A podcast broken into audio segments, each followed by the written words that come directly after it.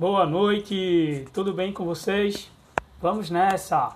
Segunda semana de julho, chegando para falar de um assunto muito importante e que vocês vão ver durante essa semana, que são os recursos linguísticos em cima do verbo.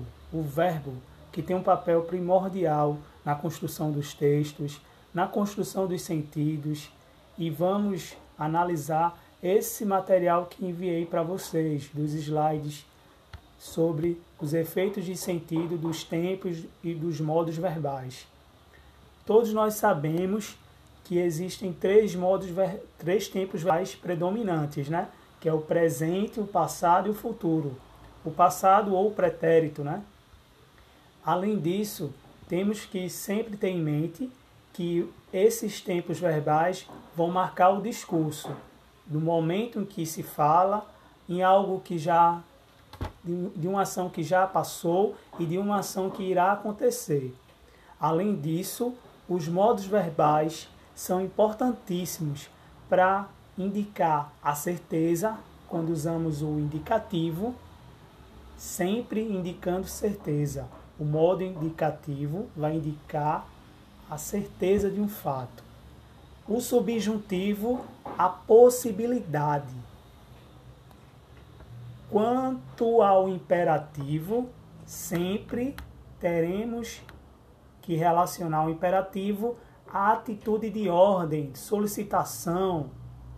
Então, é importantíssimo compreender essas três maneiras para você não errar mais.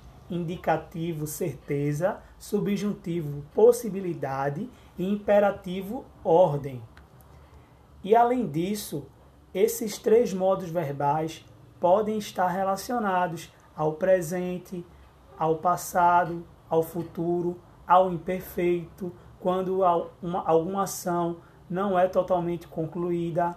Então é importante vocês verificarem caso a caso, para não ter dúvidas na hora de se deparar com esse, essas questões, seja nos exercícios, seja em provas de concurso, ou Enem, ou outras atividades. Então, hoje mandei para vocês um slide 28 que tem o poema do grande Manuel Bandeira, Desencanto. Começa assim a primeira estrofe. Eu faço versos como quem chora, desalento de desencanto. Fecha o meu livro, se por agora não tens motivo nenhum de pranto. Meu verso é sangue, volúpia ardente, tristeza esparsa, remorso vão, dói-me nas veias amargo e quente, cai gota a gota do coração, e nestes versos de angústia rouca, rouca, assim dos lábios a vida corre, deixando um acre sabor na boca. Eu faço versos como quem morre.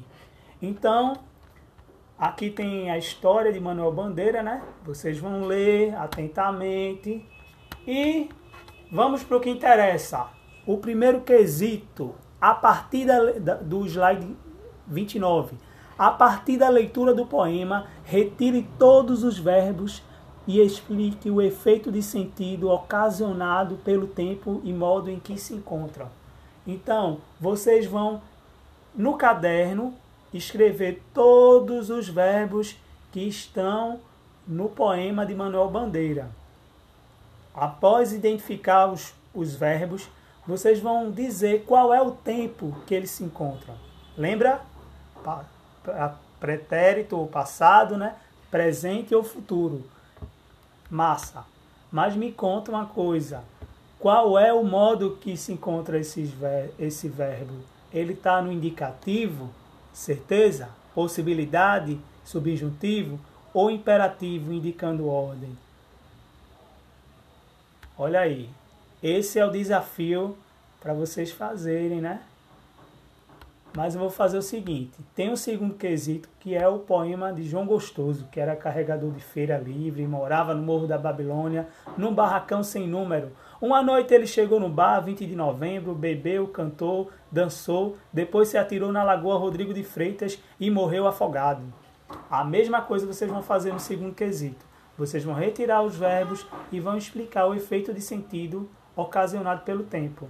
Qual é o tempo, qual é o modo verbal que está sendo empregado no poema João Gostoso era carregador da, de Feira Livre.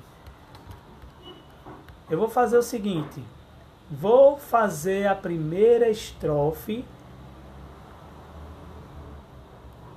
do primeiro verso aqui e vou deixar para vocês fazerem o restante, tá bom? Eu faço versos como quem chora, de desalento, de desencanto. Então, quais são os verbos que estão presentes no primeiro verso aqui, ó, dessa primeira estrofe? Eu faço versos como quem chora. Faço e chora. Eu faço presente, chora, presente. Então, é presente de quê, gente? Do indicativo? Certeza? Subjuntivo, possibilidade ou imperativo, ordem? É presente do indicativo. Fecha o meu livro se por agora não tens motivo nenhum de pranto. Então, fecha o meu livro se por agora não tens motivo nenhum de pranto. A mesma coisa. Verbo está no tempo presente no modo indicativo façam o restante e na próxima aula vamos corrigir por aqui. Um abraço, fiquem com Deus.